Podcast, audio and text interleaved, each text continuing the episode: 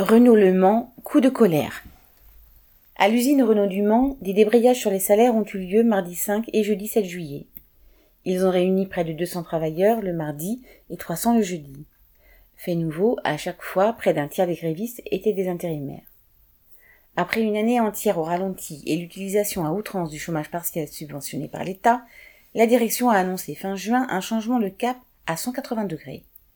Du jour au lendemain, l'activité repartait et tous les travailleurs devaient être sur le pont, activité à fond en juillet, samedi et même 14 juillet, travailler au volontariat entre guillemets, point de suspension.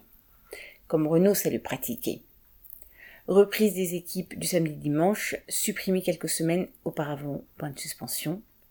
Pour cela, si la direction annonçait à grand renfort de presse locale recruter 58 personnes en CDI et 200 intérimaires, elle a même organisé un job dating du grand cinéma.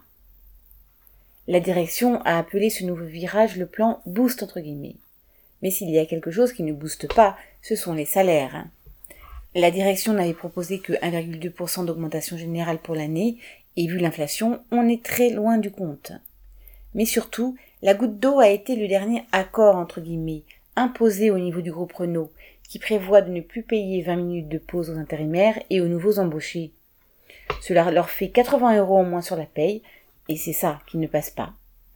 La direction pousse même la provocation jusqu'à proposer une prime pour chaque samedi travaillé de 10 euros brut. Le mécontentement est fort chez les intérimaires, d'autant que ceux-ci ont conscience que sans eux, la production est impossible. Il fut un temps où chacun s'inquiétait de voir son contrat renouvelé. Maintenant, c'est plus la volonté de partir qui prime. Et lors d'un show devant tout un atelier, le directeur s'est fait interpeller par une intérimaire qui dénonçait la perte des 80 euros, et elle a été applaudie par la salle. Sous la pression de ce mécontentement, la CGT a appelé à un débrayage de 59 minutes minimum mardi 5 et jeudi 7. Les débrayages suivis pour un tiers par des intérimaires étaient dynamiques, et les grévistes ont fait le tour des ateliers. Le jeudi, le nombre de grévistes était encore plus, important, atteignant 300 sur l'équipe du matin, du soir et de nuit. La direction doit s'inquiéter de voir le mécontentement faire contagion chez les intérimaires, et déjà des chefs promettent à quelques-uns de renouveler leur contrat en maintenant les 80 euros. Mais il n'est pas dit que ça suffise à éteindre la colère. Mardi 12, près de 200 personnes se sont encore retrouvées devant la porte au changement d'équipe, CDI et intérimaires ensemble, et ont décidé de redébrayer la semaine suivante.